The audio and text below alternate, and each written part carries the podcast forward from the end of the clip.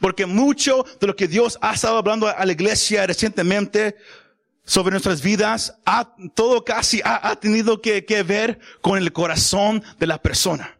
Con el corazón de usted y el corazón mío. Y hemos escuchado eso mucho y mucho recientemente. Que todo lo que usted habla, todo lo que usted hace, todo lo que, lo que usted piensa, viene del corazón. Como hemos hablado a través de, este año, que cada pensamiento, cada palabra, cada acción, cada decisión, todo viene del corazón, que es el centro de la persona. Jesús mismo dice en Mateo capítulo 12, versículos 34 al 35, que, que, que de la abundancia del corazón habla la boca. Si hay algo mal, sale lo mal. Si hay algo bueno, sale lo bueno. La importancia del corazón. Si no este estudio, no, no me quiero enfocar tanto en, si alguien no ha conocido a Jesús. Pero si habrá alguien aquí que, no ha conocido a Jesús, Espero que ese mensaje también les hable a ustedes y quieran tomar la, decisión al final de conocer a Jesús como Señor y Salvador. Pero yo quiero enfocar este mensaje o estudio más en, la vida de aquel que ya ha conocido al Señor, de aquel que ya ha conocido a Dios, uh, sea hace mucho o, recientemente. Porque una frase que yo quiero que usted piense a través de este mensaje es esta. ¿Cuál es la, cuál es tu prioridad más importante de tu vida? ¿Qué es lo más importante de tu vida? ¿Es una cosa? ¿Es una persona? ¿O qué ha tomado la prioridad de, de, tu corazón, de tu vida, de tu mente, de todo lo que tú eres? Al escuchar eso, quizás usted puede decir, oh, yo ya sé de lo que, de lo que él va a hablar. Pero, pero yo, yo, yo quiero que más abra sus oídos porque, porque ese mensaje lo vamos a llevar de una manera diferente.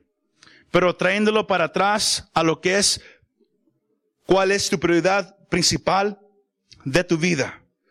Como vamos a aprender en, en, esta tarde. Para Dios, lo más importante es tener tu corazón. Yo quiero que, que voltee a su vecino y dígale, ¿sabes qué? Para Dios, lo más importante es tu corazón. Pero dígaselo, para Dios lo más importante es tu corazón. El tema de, de, de esa tarde es quizás algo un poco diferente. Estaba en, en, en, oración hace unas semanas atrás y Dios puso en, en, mi espíritu esa frase. Y no lo entendía, pero lo más que lo busqué y lo más que oré, lo más que ahora sí lo entiendo.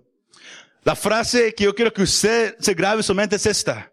El tema de esta tarde se llama tumbando ídolos tumbando ídolos. Knocking down idols en inglés. Tumbando ídolos. Sino yo quiero que, que, usted tome lo que vamos a presentar, que, lo tome a su corazón, literalmente. Que, que, tome esta enseñanza y la guarde en su corazón. Pero como hemos hecho uh, este año, cada vez que, que, me toca convertir el mensaje, a mí me gusta hacer una fundación para que, cuando lleguemos a la, parte clave del mensaje, usted lo pueda entender fácilmente. Porque es lo que Dios ha puesto en mi corazón desde que yo empecé a predicar. Hacer el, el, evangelio, lo, eh, presentarlo lo más simple posible. Que, que, que, que cualquier persona lo pueda entender fácilmente. Si no queremos hacer una fundación para que usted entienda a para dónde vamos. Amén. ¿Todos, todos están listos para entrar? El pasaje de Ezequiel 14. Comenzamos a, leer y, miramos que, que vienen unos ancianos con, hacia el profeta Ezequiel. Pero para entender todo lo, lo, a dónde lo queremos llevar, esta es la, fundación. Si usted lee los capítulos antes de, Ezequiel, del 1 al 13, usted puede mirar cómo Dios le empezó a hablar al profeta Ezequiel. De que, venía un juicio hacia Israel y, también iba a venir cautividad para Judá y, destrucción para la ciudad de Jerusalén. ¿Por, por, cuál razón? Porque todo, todo el pueblo estaba en rebelión intencional. La palabra rebelión viene de, de la palabra raíz hebrea que, que se llama merai y, y, y, significa resistir autoridad por orgullo obstinado. alguien que, que no quiere escuchar lo que le dicen, alguien que no quiere obedecer porque, porque es, porque está bien orgulloso y no quiere que nadie lo mande. Y así era el pueblo de Judá y también el pueblo de Israel. Pero no nomás e, ellos estaban en rebelión, pero también estaban en desobediencia hacia la palabra de Dios. Si usted estuvo aquí el jueves pasado, el pastor presentó el mensaje que, que, que, se llamaba el peligro de no huir. Y luego él, él presentó la, la vida del de rey Saúl, de cómo él no escuchó lo que Dios le estaba diciendo y cómo él cayó en rebelión y el peligro de, de, de no escuchar cuando Dios habla. Si no es algo que, que yo quiero que, que usted, uh, que, que usted tome en, en, en, en, en mente. Can, can, you, can you put a picture number one? Ahora, para seguir hacia adelante. Los que saben historia, esta parte ya, ya lo saben. El pueblo de, Israel estaba, estaba dividido en dos. El reino del norte, que era, que se llamaba Israel, y el reino del sur, que se llamaba Judá. Estaban divididos en, en dos. Uh, el pueblo de, Israel, que es el reino de, del norte, ellos ya estaban cautivos en, en, en, en Babilonia. Y, ahí era donde Ezequiel estaba predicando todos esos mensajes que, que Dios le, le, estaba dando. Eh, el profeta Ezequiel, él, él, predicó del año 593 hasta el año 571. 22 años él estuvo predicando a, a, a los cautivos de Israel. El pueblo estaba corrupto políticamente y también espiritualmente.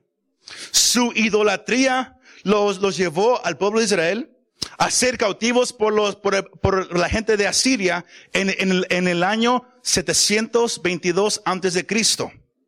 Sino, ellos ya habían sido esclavos por un buen tiempo.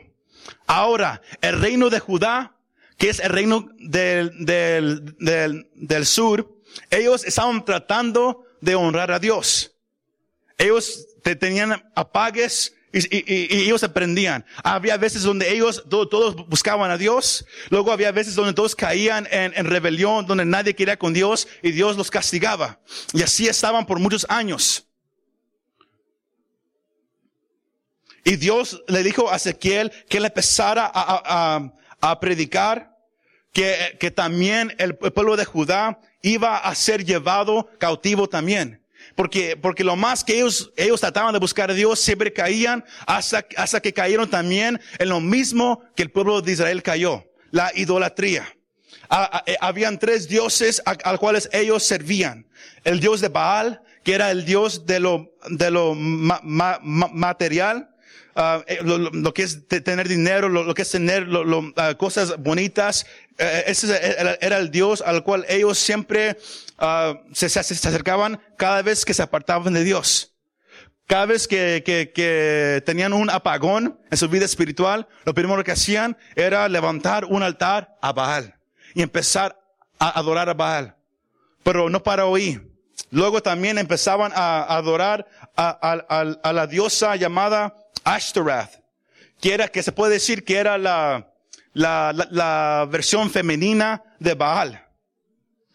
E, e, esta diosa era la dios, la, diosa de la uh, seducción, de la sexualidad. Sino e, eso, eso causó que el pueblo cayera en lo, en lo que es la inmoralidad sexual. No nomás eso, pero a través de la historia miramos que esta diosa también a veces era hombre, o a veces era mujer, o a veces era los dos. Piensa eso por un, unos momentos también. Y cada vez que el pueblo adoraba a Baal, se hacían más y, más perversos. Luego empezaban a adorar a Ashtaroth y se hacían más y más perversos hasta que llegaban al tercer dios que adoraban. Y era el dios llamado uh, uh, Molech, que era el, el, el, dios de la destrucción. Y, de acuerdo a lo que ellos practicaban, es, ese dios demandaba que se sacrificaran los hijos. Era a, a, lo cual ponían los hijos en el fuego y se los ofrecían a este Dios. Eh, eh, tenía el cuerpo de, de, un humano y la cara de, de, de un toro. Y, y, hacía, y en, en, esos tiempos hacían, hacían un, una, una, un statue, se puede decir, grande de él.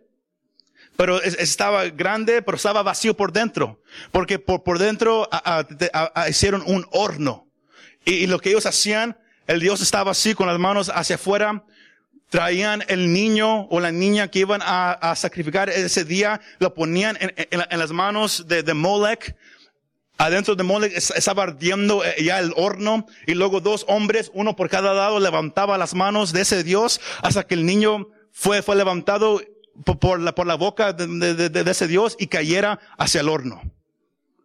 Y lo, y, lo, y lo hicieron miles de veces. El pueblo de Israel había caído en una perversidad increíble. Y ellos no querían escuchar a las advertencias de los profetas. Ezequiel él, él, él le predicaba al pueblo del, de Israel, una vez más, que es el pueblo del, del, del norte. Jeremías en el mismo, en el mismo tiempo predicaba, pero él, él le predicaba al pueblo de Judá, que era el pueblo del sur. Sino había dos profetas que estaba usando a la misma vez, predicando el mismo mensaje. Pero aún así, la gente no quería escuchar. Ahora, el pasaje que usted dio, acabamos de leer, comienza que vienen unos ancianos a hablar con Ezequiel. Y si usted lee los versículos 1, 2 y 3, dice que ellos venían hacia Ezequiel a buscar una palabra de Dios. Ellos venían a buscar a ver qué Dios quería decirles hacia ellos. Ellos venían vestidos como, como se debería de, ir vestidos ante la presencia de Dios. Pero no nomás eso. Cuando, cuando ellos, ah, ellos venían, estaban vestidos, actuaban como se debería actuar ante la presencia de Dios, pero algo andaba mal. Se miraban por la ropa, por la manera que actuaban, como que, como que eran sinceros, como de verdad querían escuchar lo que Dios les iba a decir. Pero algo no andaba bien. Usted y yo tenemos que reconocer una cosa que Dios conoce el corazón y la mente de toda la gente. Salmo 139, David dice, tú conoces mi andar, tú conoces mi acostar, tú sabes todo de mí, tú conoces cuántos pelos tengo en mi cabeza, todo lo sabes de mí. Usted y yo no podemos esconder nada de Dios. Y es, y es por esa razón que Dios le habla al profeta en versículos 2 y 3 y él le, y él le pregunta al profeta, esos hombres vienen hacia mí buscando una palabra. Pero ¿por qué he, yo de, ser buscado por ellos? ¿Por qué he yo de, que ellos vengan a buscarme a mí? Sino algo sucede.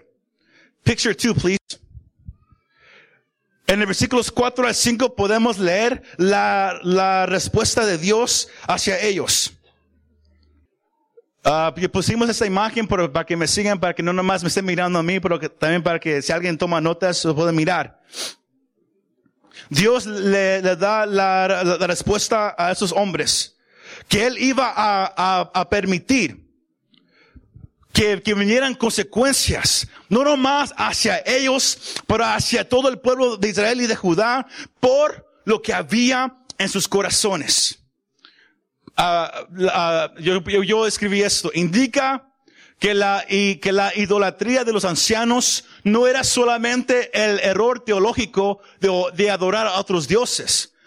Dios no, no nomás estaba enojado que ellos estaban adorando a otros dioses, pero sino también la inmoralidad que es el resultado de un corazón apartado de Dios. no nomás estaban ellos adorando a, dioses ajenos, pero habían caído en una inmoralidad increíble que, y, y se habían apartado completamente de Dios. Sino para hacerlo más simple, pongámoslo de esta manera. E, es, decir, como, usted y yo venimos a un lugar para escuchar la palabra de Dios. Todos venimos a buscar a Dios. Todos venimos a agarrar una palabra de Dios, a ver qué Dios nos, nos, nos, va a decir hoy. Pero muchas veces, usted y yo podemos, podemos venir a, a un lugar así, pero nuestra mente y nuestro corazón está en un lugar completamente diferente. Estamos aquí, pero no estamos escuchando. Estamos aquí, pero no hay deseo de de verdad escuchar lo que Dios nos quiere decir. Decimos que queremos que Dios nos hable. Decimos que venimos a buscar a Dios. Nos vestimos de una manera, hablamos, nos comportamos como deberíamos hacerlo, pero algo no anda bien. Venimos a buscar a Dios. venimos a agarrar una palabra de Él, pero nuestra mente y corazón está lejos de Dios. No hay un deseo de, buscar a Dios en muchos de los corazones. ¿Por cuál razón? Porque algo ha tomado el lugar de Dios en el corazón. La pregunta es, ¿qué es ese algo? ¿Qué ha tomado el lugar de Dios en el corazón del hombre? La palabra es ídolo. Ídolo. Picture number three, please. La idolatría en el corazón. Muchas veces cuando usted y yo queremos uh, de traer una definición a lo que es idolatría, a, a, a, veces pensamos de Éxodos capítulo 20, versículo 3, donde Dios dice, y no tendrás otros dioses delante de mí. Es, es lo que dice ese versículo. Y, y es fácil pensar que, que, la palabra delante significa de, de, delante de mí en importancia. Pero eso no es la definición de eso. La, la definición correcta es esto. A veces pensamos que es, es malo de tener un dioses o cosas delante de Dios. Y a, veces pensamos que eso es y la idolatría, la, la definición más correcta. Pero delante de mí significa en mi presencia o literalmente enfrente de mi cara. Sino, si, si lo miramos de la manera, una manera más fácil, lo que Dios dijo cuando dijo, y no tendrás dioses delante de mí. Él no estaba diciendo que, que, eh, que, que él, estaba aquí y un Dios estaba enfrente de él. No. Lo que él estaba diciendo es esto. Y no tendrás ningún Dios enfrente de mí, detrás de mí, a mi lado derecha o a mi lado izquierda. No habrá ningún otro Dios alrededor de mí, en mi presencia o enfrente de mi cara. Si me va siguiendo? Es bien diferente. Delante de mí significa que no hay ningún otro Dios, no hay ningún otro ídolo, no hay ninguna otra cosa en, cualquier lado de Dios. Que Él es el número, que Él está solo en ese lugar. Él está solo. Si, si me va siguiendo, yo no quiero uh, per, perder a nadie. Que, que, que, Dios está solo en, en ese lugar. Picture uh, number four, please. Sino Dios no está diciendo, no tengas otra cosa en tu vida que es más importante que mí. Él está diciendo, no tengas otros dioses más que yo. Porque muchas veces decimos, tienes que poner a Dios número uno en tu vida. Number one número uno en tu vida cuando no es así. Porque si pones a Dios a número uno en tu vida significa que hay una lista. Que hay una lista en tu corazón. Y que Dios es uno, luego esto, luego aquello, luego así, sí. Cuando no, no debe, no debe de ser así. Si, si, si de verdad entendemos ese versículo significa que Dios es el único en ese lugar. ¿Se me va siguiendo? Tumbando ídolos. Donde Él es el único en ese lugar donde no hay una lista. Dios, luego mi esposo, mi esposo, luego mis hijos, luego aquello, luego, luego aquello, luego Messi, luego Ronaldo, luego eso, no. No, no hay una lista. Dios está solo en ese lugar. ¿Y cuál es, cuál es ese lugar? Tu corazón. Dios está solo en tu corazón. Dios no quiere ser el número uno Dios, Él quiere ser tu único Dios. El traer otra cosa ante la presencia de Dios, el lugar donde Él habita es, es el corazón es hacer esa cosa un ídolo. So, el meter una cosa a tu corazón, donde decimos que Dios habita, que Dios, Dios habita en mi corazón, donde están tus pensamientos, tus emociones, tus acciones, todo. Dios ahí habita. Al traer otra cosa a ese lugar, a que esté en la, en la misma presencia donde está Dios, es hacer esa cosa un ídolo. ¿Sí me va siguiendo? ¿Sí me va siguiendo? Porque eso es algo para, para uh, masticar un poquito. Yo creo, yo creo que lo mastica un poquito. Porque a, a, a, mí me tomó un buen tiempo agarrar esta parte. Dios habita en tu corazón. Es el lugar donde Él quiere habitar en tu vida. Donde él es, es, es, el centro de tus pensamientos, el centro de tus acciones, el centro de tus palabras, el centro de todo lo que haces. Que todo, todo es por Él y para Él. Sino el meter otra cosa en, en la misma área donde Él está. Es hacer esa cosa que estás metiendo un ídolo. Lo estás comparando a Dios, que es igual como Dios, que puede estar en el mismo lugar como Dios, cuando, cuando no debe de ser así. Ahora sí, todos se pusieron más serios. Ahora sí, vamos a un lugar muy bonito. Dios no quiere ser el, eh, eh, el, Dios número uno. Él quiere ser tu único Dios. Cuando tratamos a una cosa como algo máximo, hacemos ah, ah, una cosa que es algo máximo significa algo que, que, que, que le da valor a tu vida. Algo que hace a tu, vida de tener valor. The reason why I live. La razón por la cual yo vivo. Mi esposa es la razón por la cual yo vivo. Mis hijos son la razón por la cual yo vivo. El trabajo es la razón por la cual yo vivo. Cuando haces algo lo máximo, entonces esa cosa se ha convertido en un ídolo. Ahora sí vamos a algo más serio. Porque nada creado debe de ser lo máximo en tu vida. Porque hoy en día la gente quiere adorar a la creación cuando debe de adorar al creador. Hoy en día hay gente que, que, que, que, adora el sol, la luna, que son creaciones, pero no quieren adorar a Dios que creó todo. Hay gente que, que, que, que, toma a su esposa, a su esposo y lo levanta en un pedestal bien alto. Y, y, y, lo, y, adoran. Si, si la esposa está triste, él está triste. Si, si, si el hombre está triste, ella está triste, cosas así. Aún con, con los hijos, usted lo puede poner en, en, todo, en todo eso. Cuando haces algo lo máximo en tu vida, lo has hecho un ídolo. Porque lo único máximo en tu vida tiene que ser Dios. Tiene que ser Dios. Voltea a su, a su vecino y dígale, tiene que ser Dios. Tiene que ser Dios. Pablo escribe en Romanos capítulo 1 como la gente deseaba lo, lo, desea lo malo, como la gente desea hacer aquello que, no le agrada a Dios, eh, como anhela pecar y todo aquello, y, ha hecho todo eso su Dios y su ídolo. Y todo eso trae consecuencias. La percepción que hay en mucha gente, en todos nosotros, es esto. Pensamos que un ídolo es algo que se hace de madera, de bronce, de, de, de, metal, de oro, cosas así. Y, y, cuando pensamos adorar ídolos, pensamos en, gente uh, primitiva que apenas sabe hablar, haciendo cosas, uh, cosas raras, ofreciendo uh, sacrificios espantosos a, a, una imagen. Pensamos que eso es un ídolo. Cuando Dios define un, un ídolo de una manera diferente. Y es a donde yo lo quiero llevar.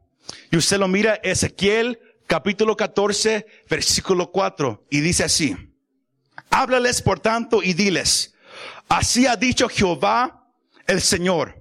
Escuche esa parte. Así es como Dios define lo que es un ídolo.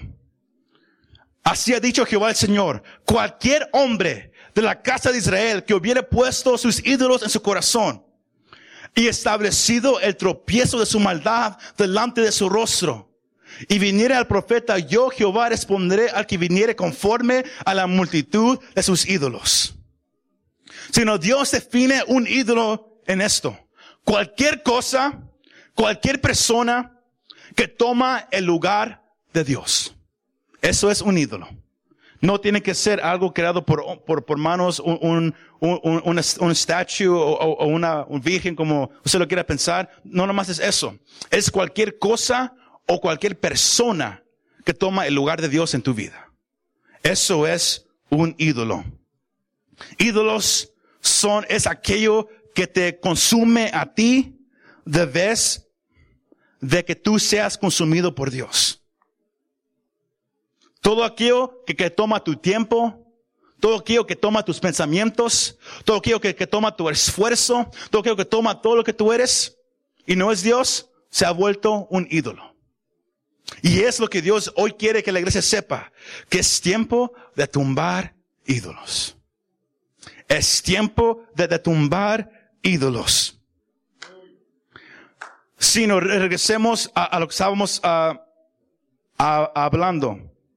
La gente de Israel la, gente de Israel en el tiempo de Ezequiel tenía ídolos en su corazón.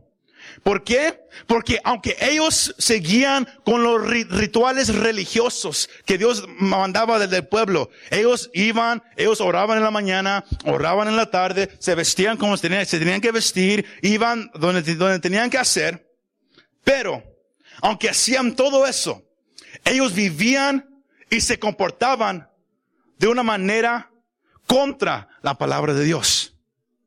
Hacían todo lo que Dios quería que hicieran, pero todavía se, se comportaban de una manera que no le agradaba a Dios. Y aún así, venían a los profetas pidiendo que Dios les hablara. Piénselo de, de esta manera.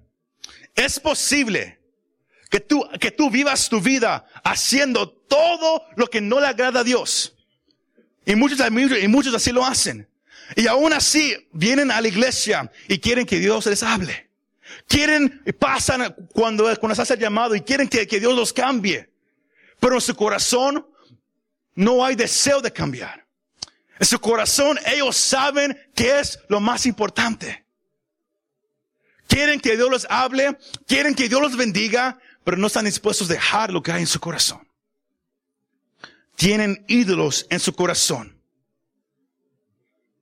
Tienen ídolos en su corazón. Sino los ancianos que vinieron con Ezequiel. Ellos no, no- estaban adorando a, a un Dios hecho por mano físicamente ahí. Pero tenían ídolos en su corazón. Ellos habían sido influenciados por los pensamientos y por las prácticas paganas de la gente a su alrededor y ya no le daban su alianza primera a Dios. Y eso era lo, que hizo enojar a Dios. Estos hombres vienen a buscar palabra de mí, se visten, hablan, se comportan como piensan que yo quiero que, que se vistan o que se comporten, pero su corazón está bien lejos de mí. En su corazón tienen ídolos. De, de vez de buscar mi santidad, en su corazón ellos desean hacerlo perverso. Se visten como quieren que, como piensan que yo quiero que se vistan, actúan como piensan que yo quiero que, ellos actúen, pero su corazón, su corazón desea lo malo. Su corazón desea hacer todo aquello que, que los demás hacen. Y aún así quieren venir ante mi presencia para que yo los bendiga. Y eso fue lo, que hizo en- en- enojar a Dios. Porque el problema con la idolatría, aún en esos tiempos, era y es hoy en día el corazón. El problema, todo siempre ha estado en el corazón. Como dijimos al comienzo, todo comienza pensamiento, acción, deseo, palabra, todo comienza en el corazón de la persona. Ahí nace todo. Ahí nace todo. Cuando la, gente en, esos tiempos adoraban a, los dioses de amor, era porque ellos habían hecho el amor, habían hecho la- la- las re- relaciones lo, más máximo en su vida. Cuando ellos adoraban a, los dioses de la guerra, era porque ellos habían hecho la victoria en, la guerra lo más importante en su vida. Cuando ellos adoraban al- dios de la mies, era porque ellos, habían hecho lo que ellos habían plantado lo máximo en su vida.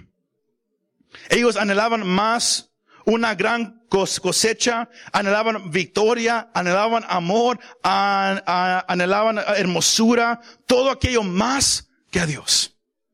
Y por eso hacían dioses hacia, hacia eso.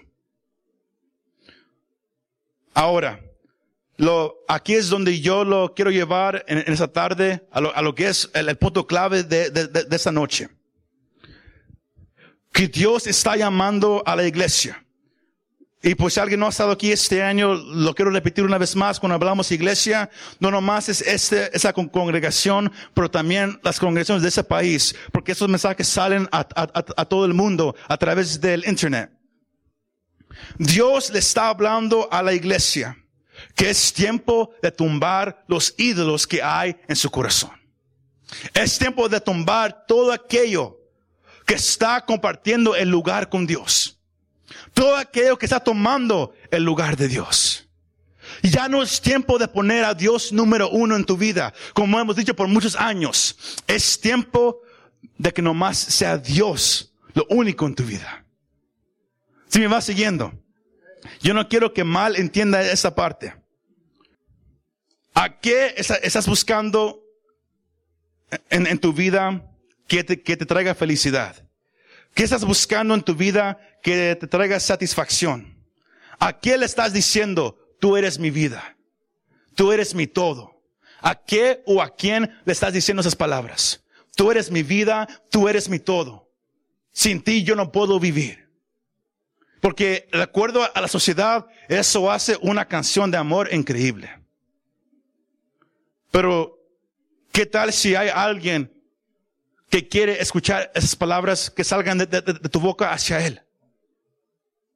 Porque se lo puedes decir a mucha gente, pero se lo has dicho a Dios recientemente, que tú eres mi todo, que tú eres todo para mí, que sin ti yo no puedo vivir, que mi vida sin ti no tiene valor. Porque a una persona es bien fácil decírselo, porque lo, miramos. Pero a un Dios que físicamente no lo podemos mirar, es un poco, un poco más difícil decirle esas palabras. Eso era el problema con el pueblo de Israel. Ellos no, no podían mirar a Dios físicamente. Nomás escuchaban los profetas decir que Dios te dice pueblo, vivid en santidad, buscadlo a Él, enseñale a tus hijos, llamarás a Dios con todo tu corazón, con toda tu alma y con todas tus fuerzas y con toda tu mente. Pero ellos decían, pero no lo podemos mirar. Y luego miraban alrededor a, la gente de los pueblos que, los rodeaban y tenían sus ídolos ahí para, para que todos los, los miraran. Y decían, ese Dios lo podemos mirar. Ese Dios lo podemos adorar. Pero ¿dónde está aquel que no podemos mirar? A veces es, bien fácil pensar así. ¿A qué le estás diciendo tú eres mi vida? No nomás con palabras, pero con tus acciones. Picture number six, please. Cuatro preguntas para saber si hay ídolos en tu corazón. Yo quiero, nomás quiero que, que, que, que, usted mire esas cuatro preguntas. La primera que, que pusimos es, ¿estás dispuesto a comprometer tus creencias por ello, o por esa cosa o por esa persona? ¿Estás dispuesto a, comprometer todo lo, que la Biblia dice por esa persona o por esa cosa? Y si, y si, y si, y si sí estás dispuesto a hacerlo, esa cosa o esa persona se ha hecho un ídolo en tu vida. Si estás, si estás dispuesto a tomar lo que la Biblia dice y hacerlo a un lado por esa persona o, o por esa cosa, esa cosa se ha vuelto un ídolo en tu vida. ¿Sí me entiende? Si estás dispuesto a comprometer lo que la Biblia dice. Hoy en día tenemos, ah, hay muchas cosas que suceden en la sociedad que dice que está bien, pero la palabra de Dios dice que, que no está bien. Y si tú estás dispuesto a hacer aquello y no lo que la Biblia dice, aquello se ha vuelto un ídolo en tu vida. Número dos, te, te, te, enojarás si no lo puedes hacer o no lo puedes obtener. Cuando alguien te, te nega algo o alguien, cuando se, se te nega algo o alguien que tú quieres, ¿qué, ¿qué, sucede contigo? ¿Te empiezas a enojar bien fuerte? Si estás bien enojado, algo así, esa cosa o esa persona se ha vuelto un ídolo en tu vida. Piénselo. Número tres, ¿Lo valoras esa cosa o esa persona más que a la gente? ¿Estás tan dispuesto a agarrar el resultado de lo que quieres que estás dispuesto a, a, sobrepasar los sentimientos de la gente para, para alcanzarlo?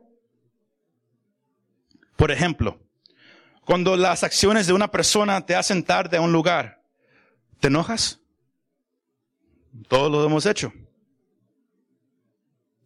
Cuando alguien lastima tus sentimientos, paras y lo piensas y, te relajas antes de responder o, empiezas a responder con, mucho enojo. algo que me, ah, que me dio una cachetada en la cara a mí fue esto. Cuando apenas has limpiado la casa, luego viene alguien y hace un cochinero, ¿qué haces? Porque quizás tener una casa limpia se ha vuelto un ídolo en tu, vida. Cuando lo pensamos de esa manera, hay muchas cosas que pueden tomar el lugar de Dios en nuestras vidas.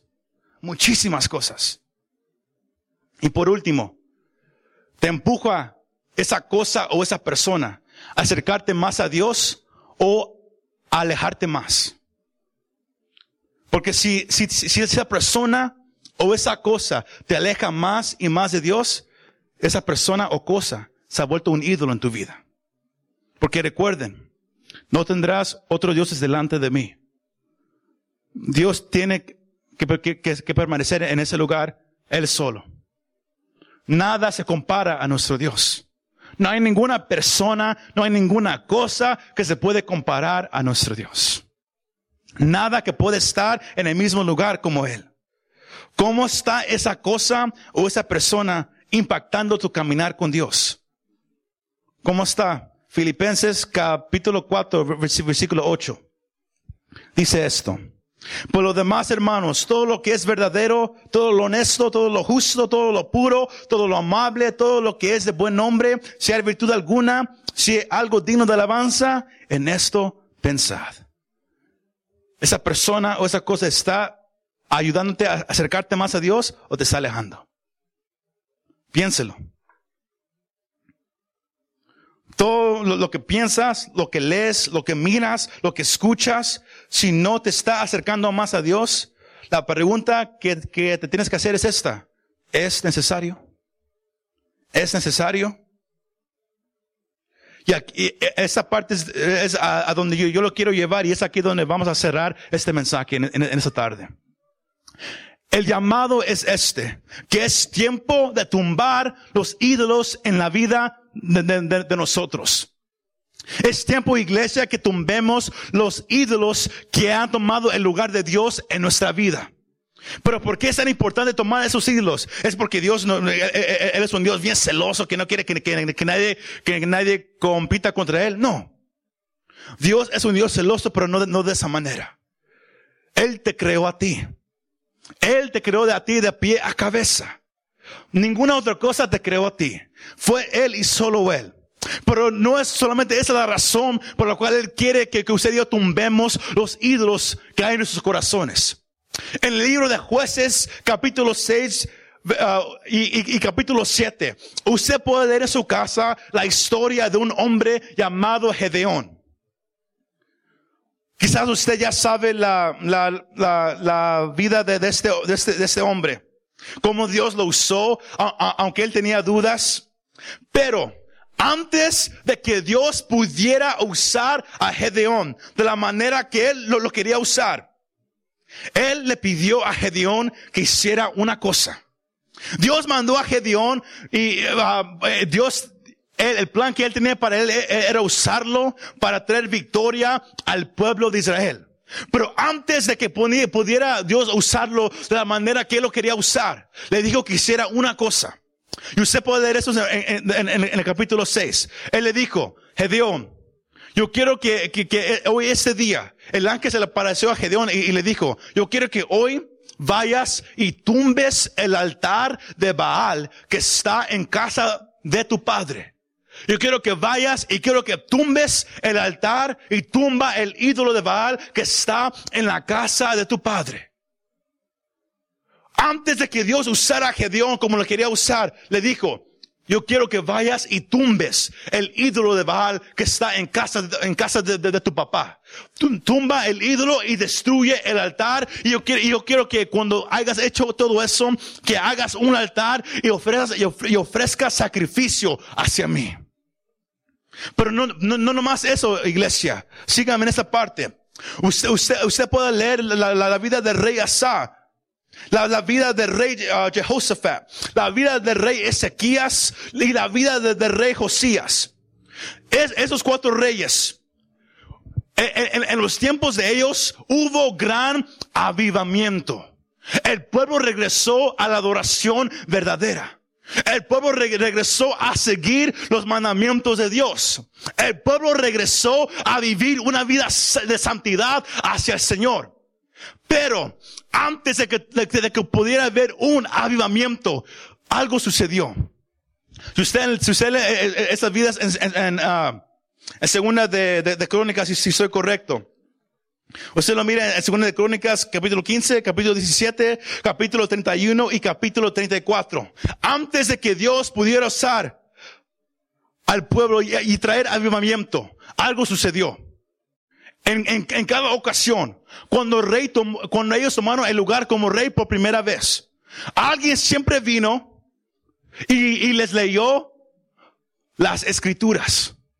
Y al rey escuchar las escrituras, lo, todo lo que Dios demandaba del pueblo, todo lo que Dios quería que, que, que, que se hiciera hacia él, la forma de vivir, la forma de, de, de, de, tratar a los demás, de cómo venir y traer sacrificio hacia Él. Y, y cómo ellos miraban que el pueblo no hacía eso. Que, que el pueblo eh, eh estaba viviendo una vida que iba en contra de la palabra de Dios. Esos cuatro reyes me hicieron una cosa. Al ellos escuchar, cuando la palabra se leyó, ellos hicieron una proclamación. Yo quiero que, que, que, que, hoy, que agarren los hombres, y yo quiero que vayan alrededor de todos los pueblos de esta nación. Y yo quiero que tumben todos los ídolos que hay en todo lugar. Pero no más los ídolos, tumben todo altar que se ha hecho a los Baales, todo altar que se ha hecho a, los Molex, todo altar que se ha levantado en, todos los pueblos alrededor de, de esta nación. Yo quiero que vayan y tumben los ídolos. Y cuando tumbaron los ídolos, vino avivamiento. Si me vas siguiendo. Cuando tumbaron los ídolos, cuando, cuando la, gente decidió vivir para Dios, cuando la gente dijo, ¿sabes qué?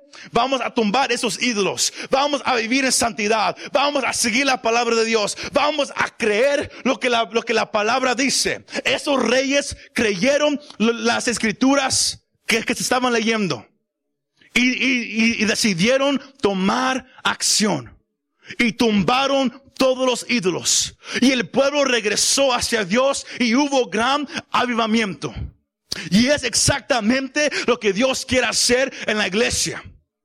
Se ha predicado sobre la fundación que se ha hecho. Porque Dios tomó su tiempo, pero Dios ha logrado por medio de, la palabra, por medio del pueblo creer cuando se ha predicado la palabra. Dios ha tumbado los ídolos de religión en la iglesia. Él ha tumbado los, los ídolos de, de, de, tradición en la iglesia. Que a la iglesia se viene nomás de una manera. A la iglesia se viste nomás de una manera. Y la gente viene así nomás porque creen que así se tiene que venir. Y Dios ha dicho, ya no queremos esos ídolos en la iglesia. Queremos un pueblo que busque a Dios con todo su corazón, con toda su mente, con toda su fuerza y con toda su alma. Es tiempo de tumbar los ídolos, pero no nomás en la iglesia. Tumbar los ídolos en tu propia vida. Porque Dios quiere, antes de que venga un avivamiento a un lugar donde hay mucha gente, tiene que venir el avivamiento a tu vida personal. Y eso sucede cuando tú escuchas lo que Dios está diciendo. Cuando tú crees lo que se está hablando. Y cuando tú tomas la acción para decir, ¿sabes qué? Sabes, se me hace que yo sí he puesto unas cosas o unas personas en el mismo lugar donde está Dios. Quizás hay veces que yo no le doy a Dios el tiempo que Él merece, porque estoy más ocupado en esta área o, con esta persona o haciendo eso. Quizás ya no oro cuando, cuando, cuando antes como antes lo hacía. Quizás ya, ya no adoro como antes lo hacía. Dios te está regresando porque viene un despertar bien grande a tu vida personal. Pero antes de que venga, tiene que haber un, un, tienes que tumbar los ídolos que hay en tu vida. Porque sería bien fácil si, si, si Dios viniera y Él mismo los tumbara. Pero eso tú lo tienes que hacer. Y quizás te estés preguntando, pero ¿cómo puedo yo tumbar esos ídolos? Bien fácil. Como, como Pablo lo, dijo en Colosenses 3, de 1 al 3. Ahí está la respuesta. Porque muchas veces la, la, respuesta no es quitar el objeto de nuestra idolatría, de, nuestra vida, o de parar de amarlo, o, o, de, o, de, o de amarlo menos. Porque como dije, quizás el ídolo en tu vida es tu familia. Y yo no te estoy diciendo que, que oh, el, el predicador dijo que ya no ame a mi esposa co- como la estoy llamando, que ya, que ya no ame, ya no ame a mis, a mis hijos así. No. Eso no es lo que estamos diciendo. La respuesta es, aprende a amar a Dios más que a tu esposa, más que a tu esposo, más que a tus hijos, más que tu trabajo, más que todo en tu vida. Eso es la respuesta. Tienes que amar a Dios más que cualquier otra cosa. Tienes que dejar que Dios te llene con todo lo que Él es. Efesios 3, 19. No nomás eso. Tienes que dejar que su presencia llene tu corazón. Que, que la hermosura y la gloria de Dios sea lo que llene tu corazón y tu mente. Que si alguien te, te, dejara, aunque duele porque somos humanos, tu mundo no se acaba. Porque tu universo es Dios. Si me vas siguiendo. Si alguien te deja, si alguien te odia, si alguien habla mal de ti, aunque duela porque somos humanos, tu mundo no se acaba. Porque tú sabes a quién le perteneces. Tú sabes quién es lo más importante en tu vida. Pero si no puedes decir eso, es porque hay ídolos en tu vida. Si no puedes decir que Dios es el lugar donde viene toda mi felicidad, el lugar donde viene toda mi paz, todo lo que soy viene de Él. Si no puedes decir eso, es porque otra cosa ha tomado ese lugar. Y es tiempo de tumbar los ídolos en tu vida. Porque viene un gran avivamiento. Pero los ídolos tienen que caer primero. Los ídolos tienen que creer que caer primero. Habacuc 3, 17 al 19, eh, Habacuc él mismo dijo, aunque no tenga comida, pero si yo tengo a Dios, estoy feliz. Así de simple. O Jeremías, en- lo, que, lo que él dijo en la Lamentaciones 3, 22 a 24. Aunque mi ciudad y, mi gente esté en ruinas, el Señor es, mi porción y en Él yo voy a confiar. O como dijo el, apóstol Pablo en Filipenses 3, 8. Para mí, mi todo es Cristo. Todo lo demás es basura. Para mí, todo es Cristo. La gente en la cual su corazón está libre de los ídolos es la gente que de verdad, honestamente puede decir es- estas palabras. El Señor es todo lo que yo necesito. Él es mi gozo, mi esperanza, mi búsqueda, mi vida, mi todo. Si no lo puedes decir confiadamente, es porque otra cosa ha tomado ese lugar. Yo quiero que, que, que piense eso por unos segundos.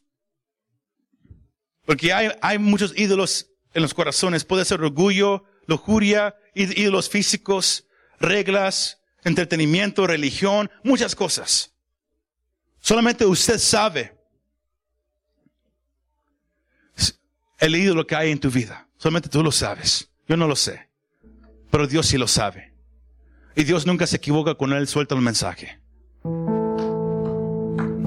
Dios no está haciendo una, una iglesia religiosa. Él no está haciendo una iglesia donde se viste de una manera. No, eso quedó atrás.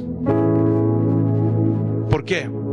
Porque la fundación que Él ha hecho en la iglesia, que se ha predicado en, este, este lugar desde, desde el año pasado, la fundación ha sido regresar al corazón del Evangelio, que es amarás a Dios con todo tu corazón, tu alma, tu mente y tu fuerza. Y amarás a tu prójimo como a ti mismo. Puedes, puedes creer que lo que Dios quiere es reglas, que tú sigas sus reglas de Él, que tú sigas lo- lo- los, mandamientos conforme a lo, a lo que el hombre lo- los presenta, cuando lo que, lo que Dios quiere es tu corazón. El pastor dijo la semana pasada, si, si Dios tiene que hablar algo vez tras vez tras vez, quizás tiene que ser porque no estamos escuchando. Hay un peligro si no escuchamos. Podemos caer en rebelión como el rey Saúl. Él, pensó que él estaba haciendo lo correcto, pero él no estaba escuchando lo que Dios estaba pidiendo de él. Iglesia, puedes venir a la iglesia, puedes vestirte de una manera, puedes estar aquí todos, los- todos los días. Pero si, si tu corazón no le pertenece a Dios, si lo más importante no es Dios, entonces ¿qué es? Eso es lo más importante en tu vida. Dios te dio hijos. Los hijos son una bendición de Dios. Pero los hijos no tienen que tomar el lugar de Dios. Dios te dio un esposo o una esposa. Pero no para que tomen el lugar de Dios. Dios te bendició con un trabajo. Pero no para que tome el lugar de Dios en tu vida. Yo no sé qué hay en tu corazón. Pero yo no quiero que te vayas igual como entraste. Yo quiero que cierres sus ojos ahí donde está.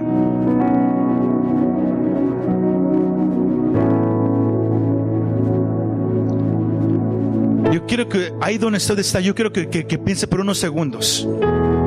Cuando hacemos este tiempo, lo que se llama la administración, no lo hacemos nomás para que alguien se, se, sienta mal y diga, oh, yo paso. No, es para que haga un cambio de verdad en tu vida.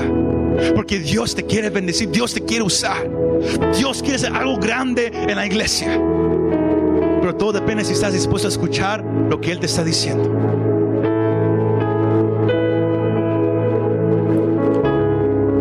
Piénsalo por unos segundos. ¿Qué ha tomado el lugar de Dios en tu vida? ¿Qué ha tomado tus pensamientos, tus emociones, tus acciones? ¿Qué ha tomado lo más principal en tu vida? Cuando te levantas, ¿qué es lo primero en tu vida? Que cuando, cuando te acuestas, ¿qué, ¿qué es lo último que piensas? A través del día, Dios ya no quiere ser número uno en tu vida. Él quiere ser lo máximo en tu vida. Él quiere ser lo único en tu vida. Habla con Él. Si estás dispuesto a decirle, Dios, hoy estoy dispuesto a tumbar ídolos en mi vida. Perdóname si he tenido algo delante de ti, perdóname. Habla con Él. Como siempre, el altar siempre está abierto. Pero si lo quieres hacer ahí donde estás, habla con Él en ese momento. Habla con Él en ese momento. Habla con Él. Padre, te doy gracias por este, este mensaje. Gracias por, Dios, porque tú estás hablando conforme a, lo que tú quieres hacer. Pero tú estás llamando a una iglesia, Señor. Estás llamando a un remanente a que tumbe los ídolos que hay en el corazón. Porque quieres traer avivamiento como hubo en los días de Josías. Pero quieres hacer un avivamiento como tú lo has declarado en esos últimos días, Señor. Donde va a haber salvación pero más, más importante, donde aquellos que te han conocido van a arder, Dios, por conocerte cada día más.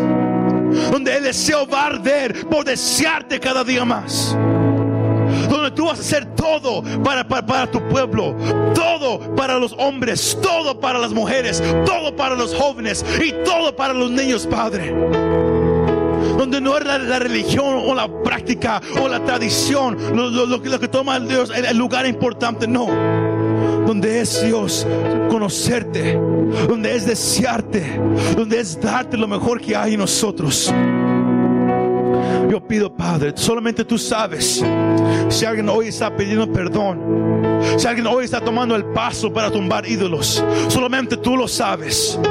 Pero te doy gracias porque yo sé que estás levantando en esta iglesia, Padre, un remanente que, que quiere ver tu gloria, un remanente que anhela tu presencia, un remanente, Señor, que, que dice yo, para mí la religión se murió, para mí la tradición se murió y lo que ha nacido en mi corazón es conocer a mi Dios con todo mi corazón, es conocer a mi Dios como Moisés te conoció cara a cara, es hablar contigo como Josué habló contigo. Mi deseo, Padre, es conocerte, escuchar tu voz en la, mañana como Samuel escuchó tu voz. Eso es mi deseo, Dios. Levanta el fuego en este lugar. Revive el Espíritu, Señor. Dios, ayuda a tu pueblo a tumbar los ídolos para que pueda salir el avivamiento. Para que el fuego descienda en la alabanza. Para que el fuego descienda en la predicación. Para que arda tu presencia en el corazón de cada persona. Despierta, Señor, el deseo de, de buscarte más.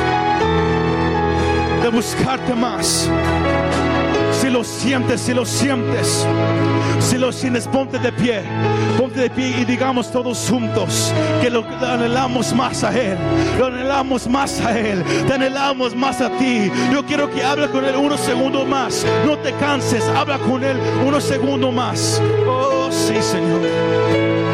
Si mis tesoros han perdido todo su valor este mundo ya no encuentro más satisfacción, es porque he probado y he podido ver, sí Señor, a Cristo Jesús. Si lo sientes, dilo. Si todo es nada, si todo es nada comparado a lo que hay en ti, díselo. Lo que estimaba ya no es importante para mí. Es porque he probado y he podido ver, sí Señor, dígaselo a Cristo Jesús, a Cristo Jesús y te deseo. Levanta las manos y díselo, vamos, más que a la vida te deseo, más cada día, dígaselo, más solo a ti yo te deseo, sí Señor, más todo mi corazón, todas mis fuerzas, todo lo que yo soy te dice a ti, Señor, y te deseo. Eleva tu voz, iglesia, eleva tu voz, díselo, díselo. Yo te deseo a ti. Para mí no hay nada más importante. Mis hijos son bendición. Mi esposo, mi esposa es una bendición. El trabajo es una bendición. Pero no es mi todo. No es mi felicidad. Eres tú, Señor. Eres tú, Señor. Y si me, olvidé de eso, si me olvidé de eso, Señor, perdóname, Padre. Pero yo vengo a decirte que te deseo. No me voy, Señor, sin decírtelo. Vamos, díselo, díselo. No te vayas sin decírselo. Oh Dios, te anhelamos, te anhelamos, te anhelamos, te anhelamos. Oh, te anhelamos a ti. Te anhelamos a ti. Te anhelamos a ti. Te anhelamos a ti. Si todo es nada, di. Si todo es nada comparado a lo que hay en ti. Lo que estimaba ya no es importante para mí. Es porque he probado y he podido ver Sí, Señor. A Cristo Jesús.